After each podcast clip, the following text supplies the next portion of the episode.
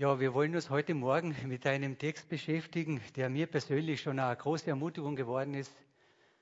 In Situationen meines Lebens, wo, ja, es Streit gegeben hat, wo es unangenehme Dinge gegeben hat, wo es Not gegeben hat.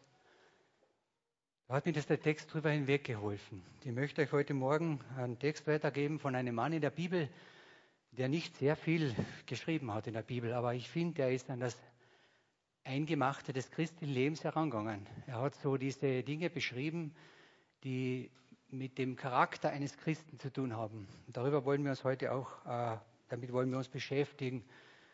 Woran erkenne ich so einen Christen? Ne? Am Fisch oder wo? Nein, weiß ich nicht. da wollen wir darüber nachdenken.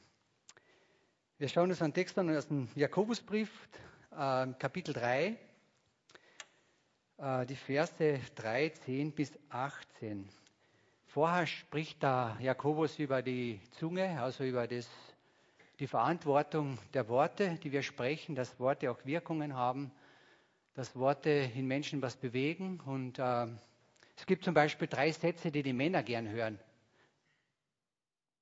Können jetzt die Frauen jetzt bitte zuhören? Es gibt drei, drei Sätze, die, die lieben die Männer. Der eine Satz heißt zum Beispiel, ich liebe dich. Der zweite Satz heißt, vergebe mir. Und der dritte Satz heißt, das Essen ist fertig. So, das sind so Sätze, die die Männer lieben. Aber es gibt auch Sätze, die Frauen lieben. Und die Frauen sind ein bisschen bescheidener wie die Männer, die haben nur einen Satz. Ne? Und der heißt, Schatz, du hast recht. Ne? Den lieben die Frauen so. Schatz, du hast recht. Ja. Gut, aber jetzt gehen wir ein bisschen zum, zum, zum Ernst des Lebens zurück. Der Jakobus versucht, äh, den Christen in der Zerstreuung, das waren ja Christen, die haben in einer Kultur gelebt, so ähnlich wie heute, die vielleicht mit dem christlichen Leben gar nichts zu tun hat, die nicht einmal wissen, was das ist christlich, was ist das überhaupt. Die sind in einer Gesellschaft geprägt mit Werten, die die Gesellschaft gerade für gut und wichtig erachtet. Und die Christen damals, denen ist es auch so gegangen. Die waren einfach mit Verhaltensweisen konfrontiert, die in der Welt da sind. Und äh, Jakobus hat so den Eindruck gehabt, ich muss ihnen ein bisschen Nachhilfe geben. Ich muss ihnen ein bisschen erzählen, was, dieses, was dieser christliche Charakter eigentlich ist und woran man den erkennt. Und darüber wollen wir heute Morgen nachdenken. Ich habe ja mal den TÜV gemacht bei meinem Auto. Da gibt es so Checklisten. Gell? Habe ich den gesehen, der das Auto überprüft hat, immer abgehackelt, das ist in Ordnung, das ist in Ordnung, das ist in Ordnung, ah, da ist ein bisschen, muss man schauen, ne? leichter Mangel und so. Und diese, diese, diese Dinge, die ich heute weitergeben möchte, sollen für euch so als Checkliste dienen, wo du einfach für dich einmal hineinhörst und dich fragst, kann ich mich damit schon identifizieren? Und ich möchte euch ermutigen, dieser Text ist geschrieben an reife Christen. Dieser Text ist nicht geschrieben an Leute, die so ganz jung im Glauben sind, sondern er spricht hier eine Gruppe an, die schon ein bisschen älter ist im Glauben. Ich war jetzt vor, vor ein paar Wochen meinen mein Cousin besuchen und hat gesagt, wenn du auf Besuch kommst, bringst du gleich einen, einen Kiebel mit, einen Kübel, einen, einen Kiebel und dann wird er nicht Zwetschgen mitgeben, Pflaumen. Ne? Zwetschgen wird er mitgeben und dann kannst du, die sind gerade reif und die schmecken wahnsinnig gut. Dann bin ich umgefahren, da sind wir rausgegangen, zum Baum, alles blau. Hat er geschiedelt, die geflogen und dann habe ich gekostet. Und die waren richtig süß und gut. Ich sage euch, das war ein Traum. Ich habe es auch Freude gehabt, habe ich gesagt, und hier will ich die mit heimnehmen und dann will ich die Marion fragen, ob sie eine gute Marmelade macht, dass wir ein bisschen länger davon haben. Hat sie dann auch gemacht, eine gute Marmelade gemacht. Aber ich habe auch schon Schwächen gekauft beim Billa, habe ich auch schon gekauft, die waren auch blau. Waren wirklich blau. Und ich habe da einige gebissen und Gott sei Dank hat mir da keiner gesehen. Gell? Weil das Gesicht hat alle Grimassen gehabt, die man sich nur vorstellen kann weil die waren so sauer, dass der heftig nur war. Ja. Und das ist das, was das, dieses Bild möchte ich verwenden für das christliche Leben. Es kann sein, dass du blau bist, aber nicht noch so schmeckst wie eine gute Frucht. Und, äh, und wenn du aber im christlichen Charakter heranreifst und es dir gelingt, dann bist du ein Wohlgeruch und ein Wohlgeschmack für deine Umgebung. Und wenn du das nicht bist, ist auch nicht schlimm. Sollen die Leute ruhig nicht beißen, das ist ein bisschen sauer. Gell? Aber dann steht dazu. Dann sagt es einfach, ich bin noch nicht reif. Macht nichts. So, jetzt zum Text.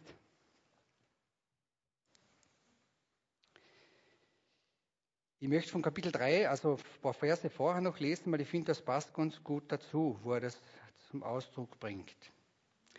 Kann auch, liebe Brüder, ein Feigenbaum Oliven oder ein Weinstock Feigen tragen, so kann auch eine salzige Quelle nicht süßes Wasser geben.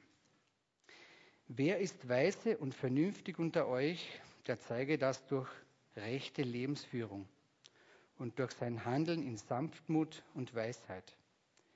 Habt ihr aber bittere Neid und Streitsucht in euren Herzen, so überhebt euch nicht und lügt nicht der Wahrheit zum Trotz. Das ist nicht die Weisheit, die von oben herabkommt, sondern sie ist irdisch, allzu menschlich und teuflisch. Denn wo Neid und Streitsucht herrscht, da herrscht auch Unordnung und lauter Bosheit. Die Weisheit aber, die von oben stammt, ist zuerst rein, dann friedfertig, gütig, lässt sich etwas sagen, ist reich an Barmherzigkeit und guten Früchten, unparteiisch, ohne Heuchelei. Die Frucht der Gerechtigkeit wird in Frieden gesät für die, die Frieden stiften. Ist daher einmal den Text, den ich mit euch anschauen möchte. Und ich finde das so interessant, dass, das, das muss auch so ein Praktiker gewesen sein wie ich, der Jakobus, der, weil er so starke Bilder verwendet. Er bringt den Vergleich wenn wir jetzt sagen täten, ich frage euch so eine, ein Apfelbaum nicht schwitzen tragen. Das ist für uns selbstverständlich. Da wird jeder sagen, außer er ist veredelt. Gell? Wir haben es einen Pfarrer gehabt, in meiner, äh, äh, wo ich aufgewachsen bin im Dorf, der hat das tatsächlich geschafft. Der hat auf einen Schwitzgenbaum einen, eine andere Frucht auf veredelt. Und zwar, der hat einen, einen, einen Zweig heruntergeschnitten. Jetzt muss ich nachdenken, was das war. Das war noch eine andere Frucht. Und zwar sind tatsächlich auf dem Baum zwei Früchte gewachsen. Aber der hat dann eingepfropft und dadurch ist das so, ist das so gewesen. Aber das ist hier nicht gemeint, sondern der, der bringt das ein Bild, dass er sagt, das christliche Leben hat keine Kompromisse, das christliche Leben hat keine Deals, das christliche Leben ist eindeutig und klar. Eindeutig und klar. Und wenn es das nicht ist, macht nichts. Da dürfen wir es einfach nur nicht Christen nennen. Das ist ganz einfach. Sagt einfach irgendwas, was ihr seid, nur nicht Christen. Gell? weil es einfach nicht christlich ist dann. Oder Salz ist auch so etwas. Wir haben daheim einen Salzspeck gehabt. Äh, kennt das jemand von euch? Kennt das jemand? Ist gut, gell? Der wird komplett eingesalzen. So richtig in die Salzsure eingelegt. Und Salz ist etwas, etwas Einzigartiges. Und zwar, das macht haltbar. Da wird alles rausgezogen, was verderblich ist, was übrig bleibt, ist genießbar und schmeckt gut. Und das ist ein Bild für mich geworden, auch für das christliche Leben. Wenn du Jesus Christus begegnest, dann wird es richtig salzig in dein Leben. Gell? Dann nimmt er alles aus, was nicht gut ist und verderblich ist, aber er macht dich haltbar und wohlschmeckend. Das ist ermutigend, sehr ermutigend. Ja, er, er beschreibt das also, dass ich hoffe, du bist nicht Christ geworden, dass du ein schöneres Leben hast. Gibt es da ein paar, die das wollten, ein schöneres Leben haben, sind Christ geworden? Ich habe Leute kennengelernt, die müssen erklären, wie gesagt, manche Leute verstehen das Christentum so, dass sie sagen, ich fahre mit meinem christlichen Leben und der Jesus sitzt daneben. Er fährt überall hin mit, aber er fährt überall hin mit. Aber das christliche Leben ist nicht so. Das christliche Leben heißt, ich sitze da und der Jesus sitzt am Steuer meines Lebens und er kann mit mir hinfahren, wohin er möchte. Ob mir das angenehm ist oder nicht. Ich habe Leute schon Bekehrungsgespräche gehabt, spätestens bei den Gesprächen haben sie aufgehört, haben sie gesagt, na, das will ich nicht. Habe ich gesagt, danke für eine aufrichtige, ehrliche Antwort. Das macht Sinn. Wenn du dich auf Jesus nicht einlassen kannst, in der Früh aufstehen kannst, sagen, meine Zeit steht in deinen Händen, dann lass es bleiben. Halber Christ ist ein ganzer Mist, hat keinen Sinn. Das bedeutet christliches Leben. Haben wir da ein Vorbild? Hat das schon jemand gemacht? Jesus. Was hat Jesus gesagt, wenn er aufgestanden ist? Ich bin da, um baden zu gehen, mir ein schönes Leben zu machen, hat er nicht gesagt. Er gesagt, ich bin hier, um nicht meinen Willen zu tun, sondern den Willen dessen, der mich gesandt hat. Das ist das christliche Leben. Das muss ich verstehen. Wenn ich Christ werde, Christ sein möchte, muss ich wissen, ich bin berufen, um mich einzusetzen lassen, damit die Wirksamkeit von Jesus zum Tragen kommt. Das ist das christliche Leben. Der Petrus beschreibt das in 1. Petrus 2, Vers 1, so legt ab alle Bosheit und allen Betrug und alle Heuchelei, Neid und so weiter, üble Nachrede, zieht das aus und zieht das Neue an.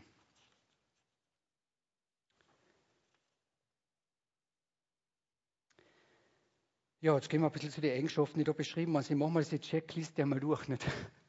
So, er zeige das in einem guten Wandel, ne? guter Wandel. Sanftmut. Was ist denn das? Sanftmut.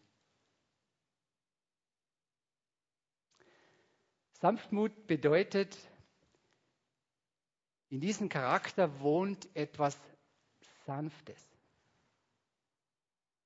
Es ist nicht hart, es ist sanft. Es ist liebevoll. Es ist es fühlt sich gut an, diese Geschichte. Das ist so, so, wenn jemand sanftmütig ist, dann hat man den Eindruck, in seiner Gegenwart bin ich gern. Der hat irgendwie so, so, so was Beruhigendes an sich.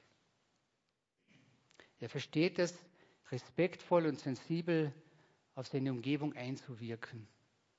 Das ist so ein sanftmütiger, so eine sanftmütige Geschichte. Weisheit.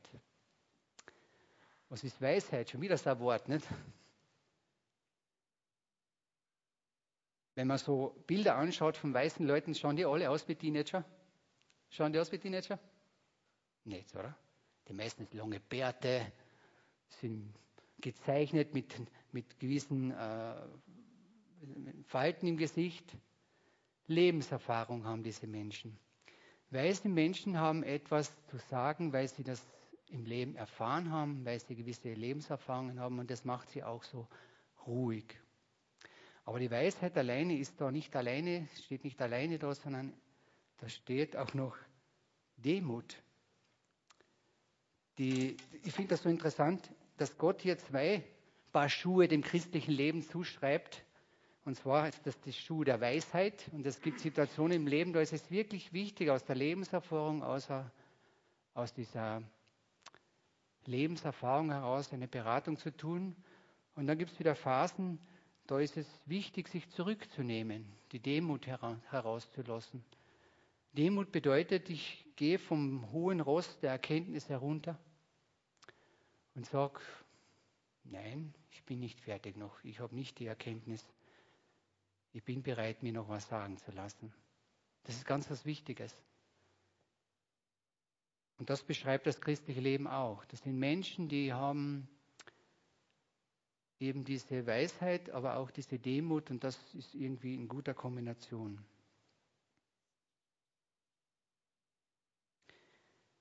Sie verstehen es, die richtigen Dinge im richtigen Moment einzusetzen. Also sie haben so ein Gespür, was ist jetzt dran, was muss ich weglassen, was ist notwendig, auf was kann man verzichten. Habt ihr aber bittere Neid und Streit in euren Herzen, so rühmt euch nicht und lügt nicht der Wahrheit zuwider. Da möchte ich jetzt ein bisschen ausführlich werden.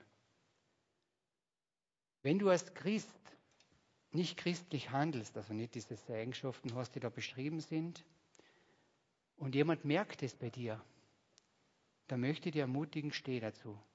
Weich nicht aus. Sag einfach richtig. Was du da siehst, ist richtig. Und das ist nicht christlich. Ich bin jetzt nicht christlich unterwegs, wie ich mich verhalte. Der Adam ist durchgekommen oder der Charakter oder was auch immer. Aber so wie die Situation jetzt abläuft, das kann nicht christlich sein. Weil wenn es christlich wäre, würde die Situation anders ausschauen. Ich habe mir oft gedacht, der Jesus hat ja viele Diskussionen gehabt und viele Situationen, die sind ja nicht immer so nett übergegangen. Es hat ja Streit und, und Auseinandersetzungen gegeben. Und am Ende konnte er für nichts angeklagt werden. Haben Sie schon mal darüber nachgedacht? Man konnte ihm nichts nachsagen. Irgendetwas hat er richtig gemacht. Er hat anscheinend diese Auseinandersetzungen auch gehabt. Er hat diese Streitsituationen auch gehabt. Aber er hat irgendetwas richtig gemacht. Bei ihm konnte man nichts nachsagen.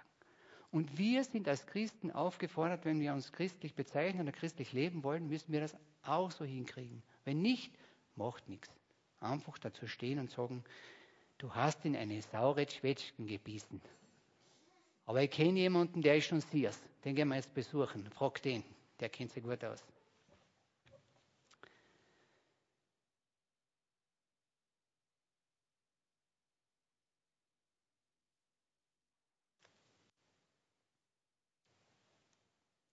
Friedfertig, auch wieder so ein Wort, trägt zum Frieden bei. Wir sind als Christen aufgefordert, Friedensstifter zu sein. Sind wir das? Das ist unsere Aufgabe. Wir sind nicht die, die Öl ins Feuer werfen. Wir sind aufgefordert, Frieden zu stiften. Aber jetzt nicht nur einen Frieden nicht miteinander, sondern hier ist gemeint, einen Frieden im Herzen zu schaffen. Dass diese Person einen Frieden im Herzen gewinnt und dadurch mit anderen in Frieden sein kann. Und dass das gelingt, müssen wir natürlich wieder christlich werden. Warum? Weil Christus ist der Friedefürst. So ist das beschrieben. Er ist der wunderbare Ratgeber, er ist der Friedefürst. Und wir sind aufgefordert, einen Beitrag zu leisten. Ich habe eine Situation gehabt in meiner Arbeit, da waren zwei, da hat der eine zum anderen gesagt, mit wem hast du denn telefoniert? Hat er gesagt, mit meiner Freundin. Und was hat sie gesagt? Sie hat gesagt, pass auf dich auf. Dann hat er gesagt, was bist denn du für einer? Der Freie muss auf dich aufpassen. Na bitte, was bist denn du für einer? Dann hat der andere gesagt, hör auf. Ich bin verletzt, hör auf. Und dann hat er gesagt, das ist jetzt die Gelegenheit, jetzt kann ich ihn richtig fertig machen. Und er hat nicht aufgehört.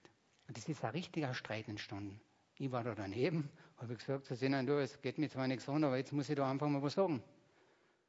Ja, was muss ich sagen? Habe ich gesagt, du, Habt ihr einen Spiegel daheim? Jeder einen Spiegel daheim, oder? Mit einer schaust, das, was rein tust, kommt raus. Und das, was da jetzt ist, das ist nicht, finde ich, das, ist, das läuft jetzt nicht richtig over da. Ja, was läuft nicht richtig over? Sag ich, der hat dreimal gesagt, hör auf, und du hast das nicht gehört. Ja, was geht denn das dir? Und sage ich, mir geht das gar nichts an, aber ich kriege das da mit.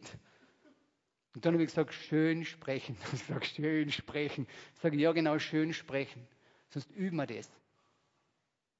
Und dann haben wir diesen Konflikt zerlegt, dort an Ort und Stelle, auf der Baustelle, voll schmutzig sind wir gestanden. Ich habe gesagt, das klären wir jetzt. Und dann habe ich das versucht zu klären. Und dann waren sie alle und gesagt, ja, Gott sei Dank haben wir das geredet. Da habe ich gesagt, ja, das ist wichtig. Wir haben Gelegenheiten im Alltag, wo wir uns einbringen können.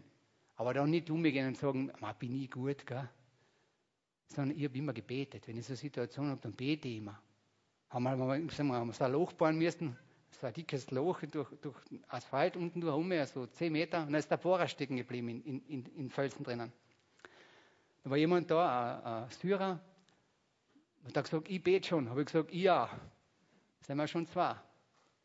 Da haben wir gebetet für das. Und haben gesagt, lieber Gott, Weisheit ist am Ende. Schenk, dass wir da durchkommen, bewirkt das, mach irgendwas, gibt den, der dafür verantwortlich ist, Weisheit, schenkt das, dass das gelingt. Und am Ende des Tages haben wir Danke sagen können. Es ist gelungen. Man kann es tun, also ich empfehle es auch einfach geradeaus sagen, wie es ist. Ist Dreikampf Barmherzigkeit. Das finde ich ganz einen wichtigen Punkt. Warum ist das wichtig? Wir leben in einer nicht perfekten Gesellschaft. Wenn man die Medien anschaut, hat man den Eindruck, es ist alles perfekt. Aber das ist alles so cybermäßig. Gell? Da werden die Falten weggebügelt, da werden die Wangen noch hochgezogen, da werden die schönsten Menschen der Welt ausgesucht. Da gibt es gar keine Pickel, weiß gar nicht, was das ist. Diese Bilder werden uns vermittelt, aber das ist nicht die Welt. Oder kenn ich, kenn, ich kenne ich kenn solche Leute nicht, weiß ich nicht. Auf alle Fälle, ich kenne andere. Ich, kenn, ich weiß, die Welt ist voller Schwierigkeiten, voller Herausforderungen, voller Unperfektheit. Und der, was am unperfektesten ist, der steht jetzt da vorne. Ich kann dir keine Geschichten erzählen, deswegen ist mir dieser Punkt der Barmherzigkeit besonders wichtig, weil ich habe das fast jeden Tag, dass jemand barmherzig und gnädig sein muss zu mir, weil ich so besonders begabt bin, Dinge nicht ja, so herauszubringen, wie es meine. Barmherzigkeit heißt, es hat jemand einmal gesagt, das ist verwendbar, das Bild.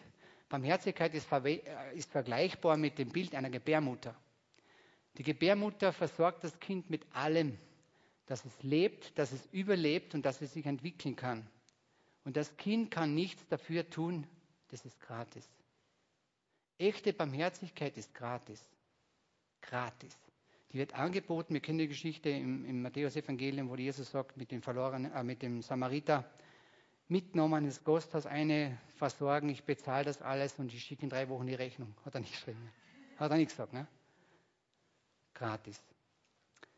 Es gibt Philosophien in der Welt, oder die sagen, du kriegst alles wieder zurück. Mag stimmen. Aber ich finde, das tobt das ja noch, oder? Das tobt das ja noch. Barmherzigkeit heißt, ich gebe was, ohne dass ich was zurück will. Wie oft brauchen wir denn das in unserem Leben? Wie oft können wir auch nichts mehr zurückgeben? Ist vorbei. Kann nichts mehr hintergeben. Also Barmherzigkeit ist etwas, was, was wir Christen echt anbieten können in der Welt. Wer braucht am meisten Barmherzigkeit? Wer braucht denn die? Der Sünder. Der braucht die größte Barmherzigkeit. Kennst du ja Sünder? Jetzt frage ich dich mal, bist du auch barmherzig zu dir? Oder bist du nur barmherzig zu anderen?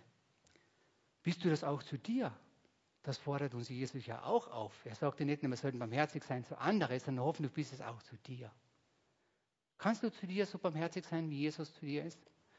Es gibt Situationen, da brauchst du das. Kann es nur empfehlen, sei das auch zu dir. Sei zu dir auch barmherzig mit deinen Fehlern. Wenn es zündigst, dann sehe, dass du auch Barmherzigkeit brauchst. Wenn es der andere nicht geben kann, gib es das selber. Da steht das Reich an Barmherzigkeit. Überfluss. Wir haben, also da können wir ruhig übertreiben. Mit der Barmherzigkeit können Sie übertreiben. Ist,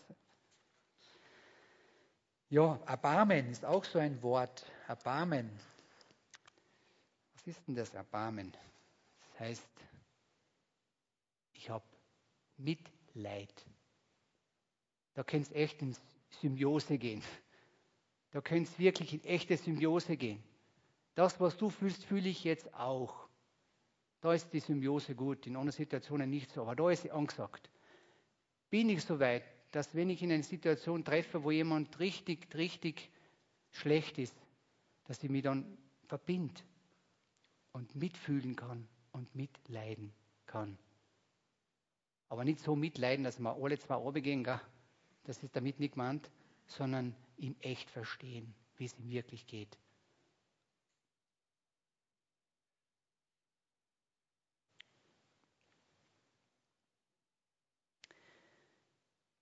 Ist reich an guten Früchten. Wir haben jetzt ja den Sommer, gell? das ist immer meine Lieblingszeit, weil ich bin auch so einer, der so gerne Sachen essen, die so halt wachsen am Wegesrand. Das die Schwarzbeer sind oder die Himbeer oder die Brombeer, das ist einfach ein Murz frei zum Sägen, im Wald reingehen. Und überall wächst was außer und schmeckt gut. Es gibt Sachen, die schmecken ausgezeichnet. Und eine Frucht, äh, für mich ist in diesem Bereich das Saat- und Ernteprinzip sehr hilfreich geworden. Es gibt die Saat und die Ernte. Und jede Frucht hat ein Verhalten, also jedes Verhalten hat, äh, da gibt es ein Verhalten und aus dem Verhalten resultiert eine Frucht. Und wir sollten das christliche Leben nicht am Verhalten messen, sondern woran sollten wir es messen? An der Frucht. Ist auch interessant, dass das nicht so, leben aber gut, haben wir wohl ein, guten, ein gutes Verhalten, sondern da fordert er uns auf, da gibt es ein gutes Ergebnis. Wenn jemand christlich handelt, gibt es ein gutes Ergebnis, da kommt was Gutes raus ist ganz offensichtlich und das schmeckt anscheinend, so wie die Früchte im Wald, das schmeckt anscheinend sehr gut. Unparteiisch. Ich frage mich oft, warum es so viel Streit gibt bei den Parteien, gell? weil das sind echte Parteien. Gell? Aber hier ist gesagt, unparteiisch. Was heißt das? Unparteiisch. So richtig niemanden bevorteilen oder benachteilen. So eine, eine Streitsituation. Ich habe einmal so eine Situation gehabt, da war ich eingeladen, also bin ich meinen ehemaligen Chef besuchen gegangen und da waren die geschieden. Habe ich nicht gewusst, dass sie sich dazwischen scheiden lassen, sonst hätte ich sicher noch ein bisschen was interveniert. Weil die habe ich echt gern gehabt. Die. Bin ich hingekommen, die Frau vom Chef gesagt, du der Chef, wir sind getrennt, der Hannes ist jetzt woanders. Habe ich gesagt, das tut mir jetzt leid. Ich gesagt, muss man einen Kaffee trinken, das ist ein bisschen dass ich das verarbeiten kann. Haben wir einen Kaffee getrunken, haben ein bisschen geredet, ein bisschen gekocht. Habe ich gedacht, ja, ist wirklich. Und dann habe ich gesagt, ja, jetzt gehe ich den Hannes besuchen. Ich habe echt, ja sicher gehe ich den besuchen. Jetzt sagt der wird aber so schimpfen, sage ich, ja, eh merken. Ne? Bin hingekommen, war genauso. Er war zutiefst verletzt. Und das haben wir noch, habe ich noch ein Gespräch gehabt mit ihm auch. Ich will den Rahmen sprengen, weil jetzt aber war sehr interessant. Und da habe ich das gesehen, dass es oft wichtig ist, bei Konfliktsituationen nicht nur die eine Variante zu hören, sondern beide. Und mit beiden sich nicht solidarisieren und sagen, ja, gebe da vollkommen recht. Aber wie schnell geschieht das, dass wir dann einfach sagen, ja, ich bin jetzt bei dir und ich bin jetzt bei dir in Streitgesprächen, sondern das ist herausfordernd, hier neutral zu bleiben und den Konflikt von außen her zu unterstützen. Ohne Heuchelei. Was ist eine Heuchelei? Wisst ihr, was eine Heuchelei ist? Was ist das? Hat das schon jemand gesagt? Du, du Heuchler, hat das schon jemand gesagt? Seid brav unterwegs, wenn das keiner gesagt hat. Respekt. Ich muss mich zu Kaffee einladen, da seid ihr echt gut drauf. Jetzt die Frage, Heuchelei. Was ist denn die Ursache? Was glaubst du, warum, warum heuchelt man denn? Warum tut man denn das? Was könnten da das mit, mit verantwortlich sein, dass wir heucheln? Ja, besser dazustehen. Angst, Menschenfurcht. Ich glaube, dass das ein, ein großer Grund ist, dass man Angst hat. Und das ermutigt mir auch, dass Christus sagt, er treibt die Furcht aus. Also Angst, das ist, ist was Gutes, ist nichts Schlechtes. Das muss man, es gibt Situationen, da bin ich froh, dass ich Angst gehabt habe, muss ich ehrlich sagen. Hat mir von manches bewahrt.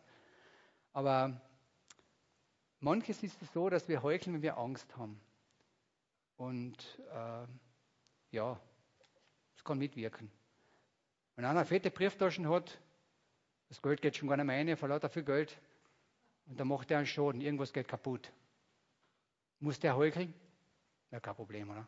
Jetzt halt das weg. Aber stell dir vor, du bist existenziell, du bist verschuldet, du hast kein Geld mehr, dass du die Familie ernähren kannst und jetzt passiert dir das auch noch, dass da irgendjemanden in ein Auto reinfährst und das hinmachst. Und keiner sieht das. Kann man schon vorstellen, dass man da in Versuchung kommt, zu heucheln, nicht bei der Wahrheit zu bleiben. Aber ich möchte euch Mut machen, das ist aus der eigenen Erfahrung außer,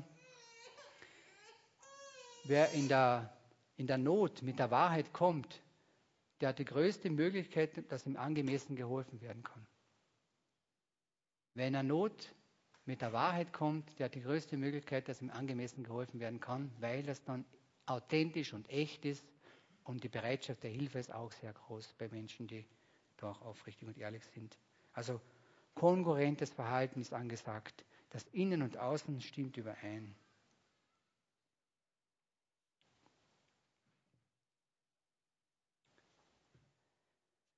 Die Frucht der Gerechtigkeit wird gesät in Frieden.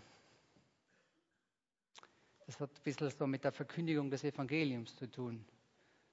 Es ist eine große Herausforderung, diese Liebesbotschaft, diese Friedensbotschaft auch so weiterzugeben in Frieden. In Frieden. Jesus wurde als Friedefuß bezeichnet, als wunderbarer Ratgeber. Das sind die Beschreibungen, die auf Jesus zutreffen. Ich habe mir für mich da selber hineingeschrieben, diese Charaktereigenschaften hat Jesus, Christus. Wo wohnt Jesus? Wohnt er da bei jedem? Wohnt er bei jedem? Die Herzenstür hat die Schnalle innen. Ich klopfe an, sagt Jesus, der meine Stimme hört und mir auftut, bei dem will ich wohnen. Bei dem will ich wohnen. Das ist ein Angebot. Aber ob du das aufmachst, das ist eine freie Entscheidung. Und ich hoffe, du hast diese Entscheidung freiwillig getroffen und nicht, dass da jemand am Kopf aufgekaut und gesagt eigentlich Ja zu Jesus. Ich hoffe nicht, weil das ist nicht dran. Jesus ist respektvoll und liebevoll. Er möchte in dir wohnen. Warum möchte er in dir wohnen? Weil er dich. Ich bin ja Handwerker. Ich war mal einkaufen beim Obig, verschiedene Sachen. Und ich was ein Werkzeug holen, da sind so verschiedene Werkzeuge drinnen. Und ich beim Einkaufen habe gewusst, was ich für Werkzeug brauche für das, was ich da herstellen möchte. Und ich habe das Werkzeug gekauft, das mich maximal unterstützt für dieses Werkstück. Und so ist Gott. Gott wählt dich aus.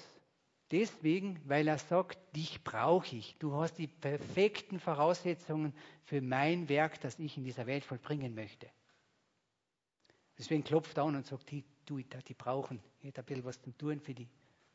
Und dann machst du auf und auf einmal denkst du, wow, voll cool. Wir haben ein Dorf gehabt, der war Rallyefahrer.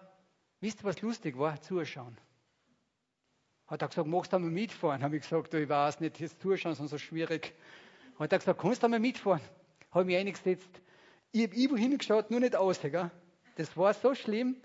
Und da habe ich gedacht, und genauso ist es, wenn du dich auf Jesus einlässt. Der fährt Rallye mit dir. Im wahrsten Sinn des Wortes. Aber er fährt. Nicht vergessen. Er fährt. Ich bin da nur der Beifahrer gewesen. Gell? Ich habe bei manchen Situationen aber den Fuß schon so reingehängt da und die Bremsen gesucht, aber da war keine notwendig. Hat er gesagt, da schaffen wir schon, da trifft man jetzt richtig um. Ja, Jesus driftet manchmal mit deinem Leben, wo du am liebsten bremsen tätest. Aber ich möchte dir Mut machen, lass dich ein. Lass dich auf dieses Driften von Jesus ein. Der fährt nicht aus, der macht es richtig cool. Ja. Stell dein Leben Jesus Christus zur Verfügung als Christ. Steh auf in der Fuhr und sag, den Geschirrspüler muss ich einrahmen, das Auto muss in die Werkstatt springen, die Frau will auch noch was von mir, der Chef hat gesagt, das soll ich anschließen. Steh nicht so auf, bitte. Mach die Augen auf oder lass sie zu und sag diese Worte, hier bin ich Herr. Hier bin ich Herr. Verwende mich an diesem Tag zu meinen Wohlgefallen. Nein, nein, sag nicht, zu deinen Wohlgefallen. Zu deinen Wohlgefallen. Und dann schau, was passiert. Gefährlich.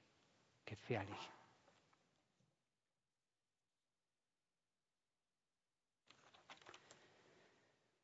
Ein Christ ist eine Person, die hoffentlich nicht nur geprägt wird, sondern prägend wirkt. Stehen wir das? Ein Christ ist eine Person, die hoffentlich nicht nur geprägt wird, sondern prägend wirkt. Das ist unsere Aufgabe als Christen. Wir müssen Spuren hinterlassen in der Welt. Aber nicht unsere, sondern seine. Ich war mal äh, einkaufen, beim, das war so interessant. Oft zweifeln wir daran, ob Jesus in einem wohnt. Gell? Ich war mal einkaufen beim Metro, äh, beim, beim Südpark da gibt es diesen Merkur und diesen Libro. Und ich war da beim Libro drinnen, bei den Bierer, es interessiert mich, was die Welt so denkt, gell? muss ein bisschen schauen und so. Kommt eine Frau auf mich zu, sagt sie, ich muss Ihnen was erzählen. Sag ich, erzähl einmal. Sagt sie, ich war da hinten beim Merkur einkaufen, dann leuchtet da so ein helles Licht außer beim Metro, beim, beim Libro. Da denke ich mir, wo kommt denn das Licht her? Jetzt muss ich schauen, wo das Licht herkommt. Gehe dem Licht nach und dann sagt sie zu mir, das Licht kommt da außer. Das ist das Christuslicht. Habe ich gedacht, alter Schwede, was ist denn da los? Steht das irgendwo um oder was? Das ist das Christuslicht, das ist die höchste positive Energie, die es überhaupt gibt. Habe ich gesagt, Gott sei Dank bin ich begegnet, ich habe so eine Zweifel, aber jetzt zweifle ich nicht mehr. Es war eine Esoterikerin, die kann Energien wahrnehmen und die hat gesagt, das ist das ist bei dir drinnen. Habe ich gesagt, boah, alle Achtung. Haben wir noch ein Gespräch gehabt? Auch interessant. Also, Jesus ist mit uns, in uns unterwegs. Und er möchte sein Werk durch uns vollbringen. Und das ist eine große Chance und eine Gelegenheit. Und dazu möchte ich dir heute Morgen Mut machen. Wenn du die Entscheidung mit Jesus noch nicht festgemacht hast, macht nichts mach die Checklisten, prüf das. Und wenn du sagst, ich möchte das, ich möchte diese Charaktereigenschaften von Jesus in der Welt einsetzen durch Jesus, dann lass dich auf ihn ein. Dann geh auf die Knie und knie nieder und sag, Jesus, hier bin ich. Vergib mir alles, was in meinem Leben daneben liegt. Ich lade dich ein in mein Herzen. Und dann schau, was passiert. Hoch, hochinteressant. So.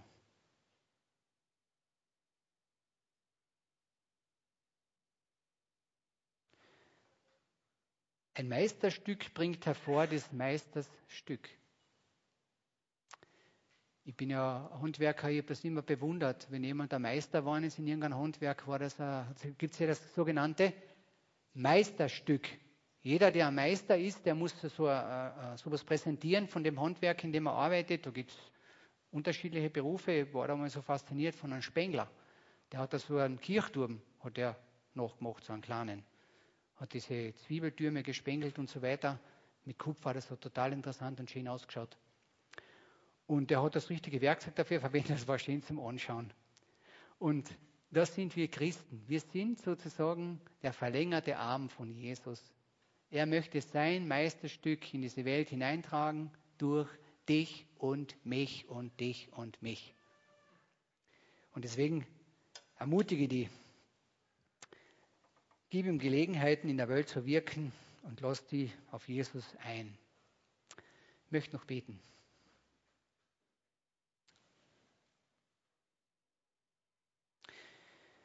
Ja, Herr Jesus Christus, ich bin froh, dass diese Charaktereigenschaften du besitzt, aber du wohnst ja in uns, in mir und du möchtest die zum Ausdruck bringen in einer dunklen Gesellschaft, in einer Welt, die ja ein bisschen finster unterwegs ist. So möchte dir bieten, Herr Jesus Christus, dass uns das gelingt, dass wir uns zurücknehmen können und dass wir dir Raum geben können im vollen Ausmaß, dass dein Friede, deine Liebe, deine Barmherzigkeit, deine Güte die Menschen erreicht. Durch uns. Bitte dir um deinen Segen und deine Leitung. Amen.